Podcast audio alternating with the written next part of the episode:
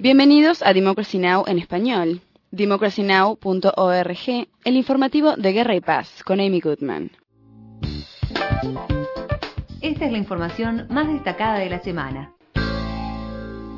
El fundador de Wikileaks, Julian Assange, emergió desde la embajada ecuatoriana en Londres el pasado domingo y pronunció un desafiante discurso desde el balcón de la misma. Las declaraciones de Assange tuvieron lugar pocos días después de que Ecuador le otorgara asilo político, lo que provocó que Inglaterra le negara el salvoconducto para abandonar el país. En el discurso de nueve minutos de duración pronunciado ante seguidores de Wikileaks y medios de comunicación, Assange exhortó al presidente Barack Obama a poner fin a lo que calificó como una guerra a los informantes. Julian Assange afirmó. Le pido al presidente Obama que haga lo correcto. Estados Unidos debe renunciar a la cacería de brujas que lleva a cabo contra Wikileaks. Estados Unidos debe poner fin a la investigación del FBI. Estados Unidos debe comprometerse a que no intentará juzgar a nuestro personal ni a nuestros seguidores. Estados Unidos debe jurar al mundo que no seguirá a los periodistas por sacar a la luz los crímenes secretos que cometen los poderosos. Funcionarios anónimos del gobierno afirman que el gobierno de Obama todavía no ha decidido si presentará o no una demanda penal contra el fundador de Wikileaks, Julian Assange, y si intentará su extradición. En declaraciones a Reuters, varios funcionarios no identificados dijeron que la probabilidad de que se abra una causa contra Assange en Estados Unidos está mermando más que aumentando. El presidente ecuatoriano Rafael Correa dijo que Assange accedería a que lo llevaran a Suecia si le dieran garantías de que no lo enviarían después a otro país. El miércoles Correa rechazó los reclamos de opositores estadounidenses a Assange y Wikileaks de castigar a Ecuador por darle asilo. El presidente Correa declaró. Estados Unidos en su discurso dice que no tiene nada que ver con el caso Assange y ahora senadores amenazan con sancionar, entre comillas, al Ecuador por haber otorgado asilo al señor Assange, quitándonos la preferencia arancelaria. Eso es primero. En segundo lugar, quédense con su preferencia arancelaria y si quieren alguna contribución del Ecuador para un curso de ética y de capacitación en derechos humanos cuenten con esos recursos. Mientras tanto, el secretario general de las Naciones Unidas, Ban Ki-moon, rechazó los pedidos de Estados Unidos e Israel de boicotear una conferencia internacional en Irán. El miércoles, un portavoz de la ONU confirmó que Ban Ki-moon asistirá a la reunión de países desarrollados no alineados la semana próxima en Teherán.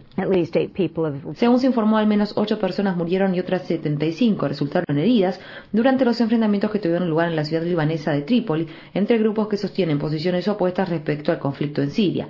El estallido de violencia se inició la noche del lunes entre los suníes de Trípoli, que se oponen al régimen sirio, y los alawitas leales al presidente sirio Bayar al-Assad.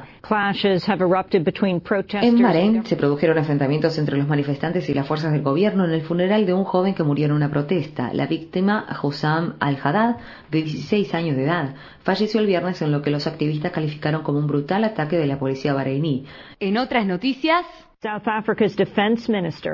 el ministro de Defensa de Sudáfrica pidió perdón por el incidente de la semana pasada en el que 34 trabajadores mineros en huelga fueron ultimados por la policía. Las víctimas fueron asesinadas hace más de una semana luego de que abandonaran sus puestos de trabajo en la mina de platino Maricana para reclamar un aumento en las remuneraciones.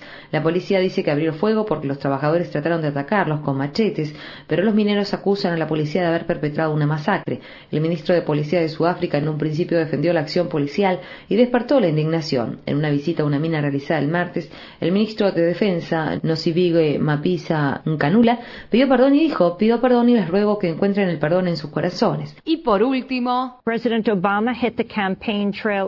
el presidente Obama estuvo el miércoles en Nevada, donde se centró en los planes de educación conflictivos de su campaña y de la de su rival republicano, Mitt Romney.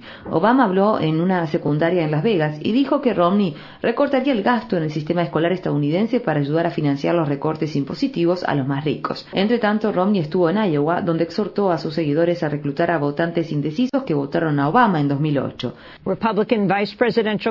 El candidato republicano a la vicepresidencia, Paul Ryan, continúa afrontando cuestionamientos con respecto a sus vínculos con el congresista de Missouri, Todd Akin. Los republicanos exhortaron a Akin a que abandone su candidatura al Senado luego de haber afirmado que los cuerpos de las mujeres pueden evitar embarazos en caso de lo que denominó como una violación legítima. La polémica entonces torno a Aiken ha tenido repercusiones en la campaña presidencial, en parte debido a que Ryan y Aiken auspiciaron la ley denominada El dinero de los contribuyentes no financiará el aborto el año pasado, que intentó redefinir la violación al introducir el término violación forzosa. La isla La Española, donde están Haití y República Dominicana, se prepara para un posible huracán a medida que se acerca la tormenta tropical Isaac. La tormenta está ganando fuerza mientras se dirige a los dos países insulares vecinos. En Estados Unidos, funcionarios de Florida elevaron la de que Isaac obligue al aplazamiento o cancelación de la convención republicana prevista para la semana que viene en Tampa. Para mayor información, visita nuestro sitio web www.democracynow.org barra es. Infórmate bien.